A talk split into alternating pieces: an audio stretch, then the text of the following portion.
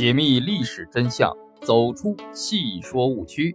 大家好，欢迎收听《正说唐朝二十一帝》。建宁之祸。代宗三十岁那年，即天宝十四载十一月，安史之乱爆发，结束了平安舒适的生活，乱离相继的日子真的开始了。戴宗在父亲被立为皇太子以后，就一直是广平郡王。他和弟弟建宁王谭一起随父亲跟着祖父玄宗逃离京师避乱，同时参与了马嵬之变。此后一起北上灵武，成为肃宗重新组织平叛的积极参与者和核心人物之一。肃宗登基以后，在决定天下兵马元帅人选之初。曾打算任命颇具才略又有较高威信的建宁王谭，但肃宗当年的布衣之交，自称山人的骑士李密秘密向肃宗陈奏：建宁王贤能英勇，确是元帅之才，但广平王是长兄，有军人之量，但尚未正位东宫。当今天下大乱，众人所瞩目者，自然是统兵征伐的元帅。若建宁王大功继承，陛下虽然不想立他为储君，追随他立功的人也不肯答应。太宗皇帝和太上皇的事，不就是个例子吗？最终，肃宗任命了广平王为兵马元帅，从此代宗被推到了平叛的中心。广平王被委任为兵马元帅，元帅府就设于晋中。李密不愿意做宰相，不得。不以世谋军国、元帅府行军长史的名义参加平叛，也于晋中安置。广平王入内参拜肃宗，李密就在帅府坐镇。李密有事入队，广平王就在帅府，两人尽心尽力配合默契。当时军务繁重，四方奏报从早到晚随时送来。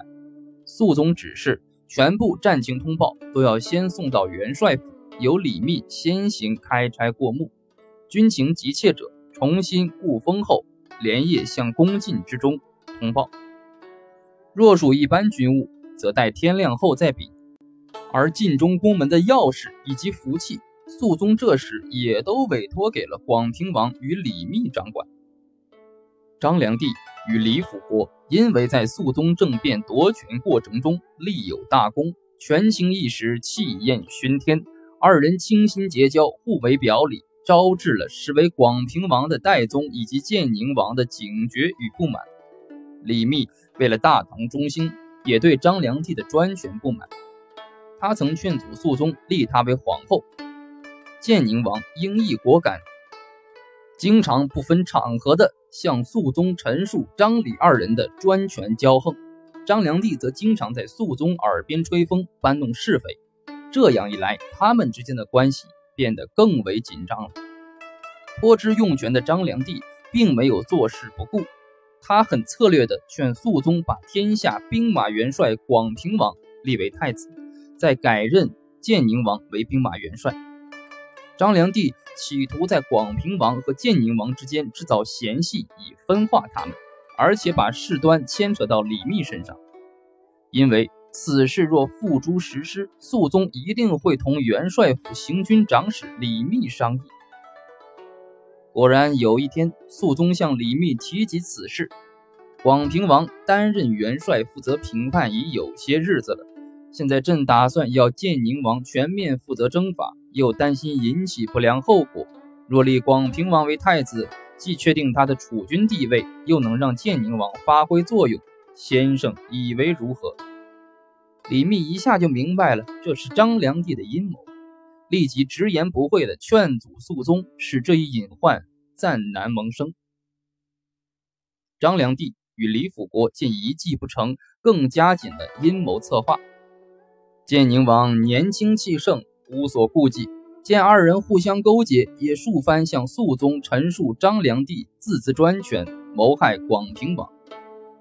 张良娣与李辅国趁机对建宁王大加诬陷，双方较量激烈起来。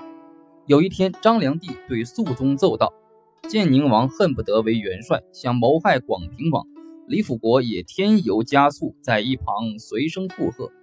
矛盾一下暴露出来，肃宗见双方都试射广平王，眼睛盯着皇嗣，担心会酿成大祸，心中大怒。他不分青红皂白，就下令将建宁王赐死。建宁之祸，在参与评判的众人心中留下了阴影，尤其使广平王与李密感到惊惧。